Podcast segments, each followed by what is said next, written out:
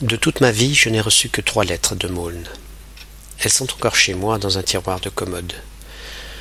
Je retrouve, chaque fois que je les relis, la même tristesse que naguère. La première m'arriva dès le surlendemain de son départ.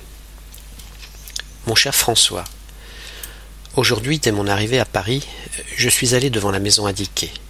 Je n'ai rien vu. Il n'y avait personne. Il n'y aura jamais personne. La maison que disait Franz est un petit hôtel à un étage. La chambre de mademoiselle de Galais doit être au premier.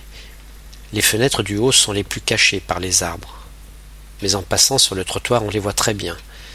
Tous les rideaux sont fermés. Et il faudrait être fou pour espérer qu'un jour, entre ces rideaux tirés, le visage d'Yvonne de Galais puisse apparaître. C'est sur un boulevard. Il pleuvait un peu dans les arbres déjà verts. On entendait les cloches claires des tramways qui passaient indéfiniment. Pendant près de deux heures, je me suis promené de long en large sous les fenêtres. Il y a un marchand de vin chez qui je me suis arrêté pour boire, de façon à n'être pas pris pour un bandit qui veut faire un mauvais coup. Puis j'ai repris ce guet sans espoir? La nuit est venue. Les fenêtres se sont allumées un peu partout, mais non pas dans cette maison. Il n'y a certainement personne, et pourtant pas qu'approche.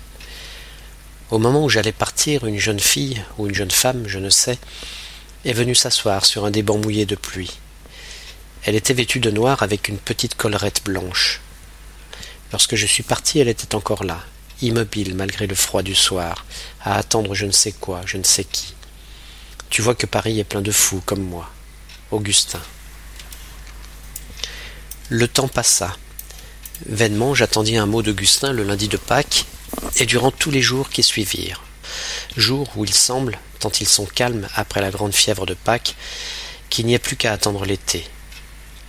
Juin ramena le temps des examens et une terrible chaleur dont la buée suffocante planait sur le pays sans qu'un souffle de vent la vînt dissiper. La nuit n'apportait aucune fraîcheur et par conséquent aucun répit à ce supplice. C'est durant cet insupportable mois de juin que je reçus la deuxième lettre du grand môle. Mon cher ami, cette fois tout espoir est perdu. Je le sais depuis hier soir. La douleur que je n'avais presque pas sentie tout de suite monte depuis ce temps. Tous les soirs j'allais m'asseoir sur ce banc, guettant, réfléchissant, espérant malgré tout. Hier, après dîner, la nuit était noire et étouffante. Des gens causaient sur le trottoir, sous les arbres. Au-dessus des noirs feuillages verdis par les lumières, les appartements des seconds, des troisième étages, étaient éclairés, Çà et là une fenêtre que l'été avait ouverte toute grande. On voyait la lampe allumée sur la table, refoulant à peine autour d'elle la chaude obscurité de juin. On voyait presque jusqu'au fond de la pièce. Ah, si la fenêtre noire d'Yvonne de Galès s'était allumée aussi, j'aurais osé, je crois, monter l'escalier, frapper, entrer. La jeune fille de qui je t'ai parlé était encore là, attendant comme moi. Je pensais qu'elle devait connaître la maison, et je l'interrogeais.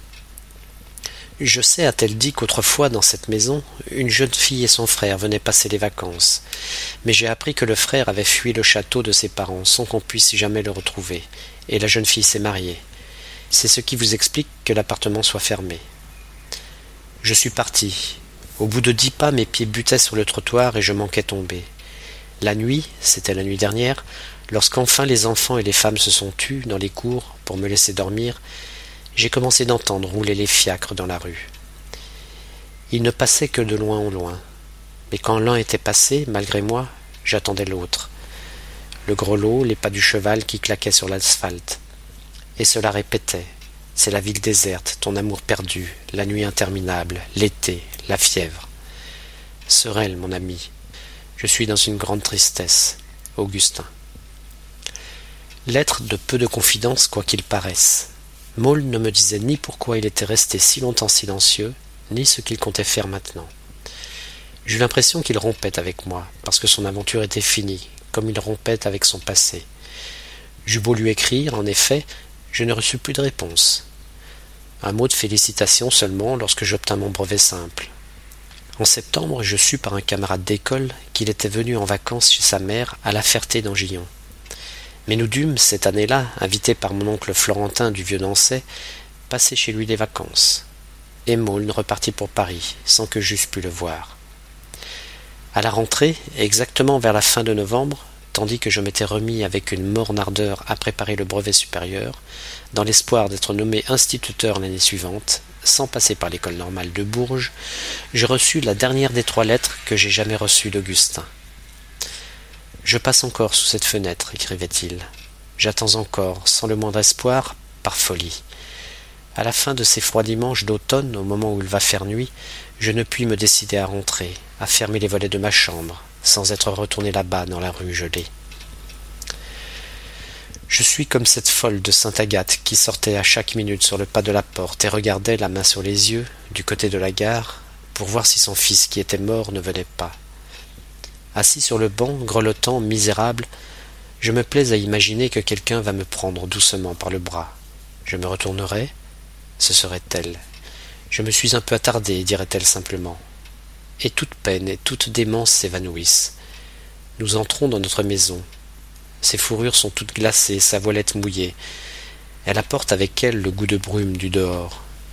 Et tandis qu'elle s'approche du feu, je vois ses cheveux blonds givrés, son beau profil au dessin si doux penché vers la flamme.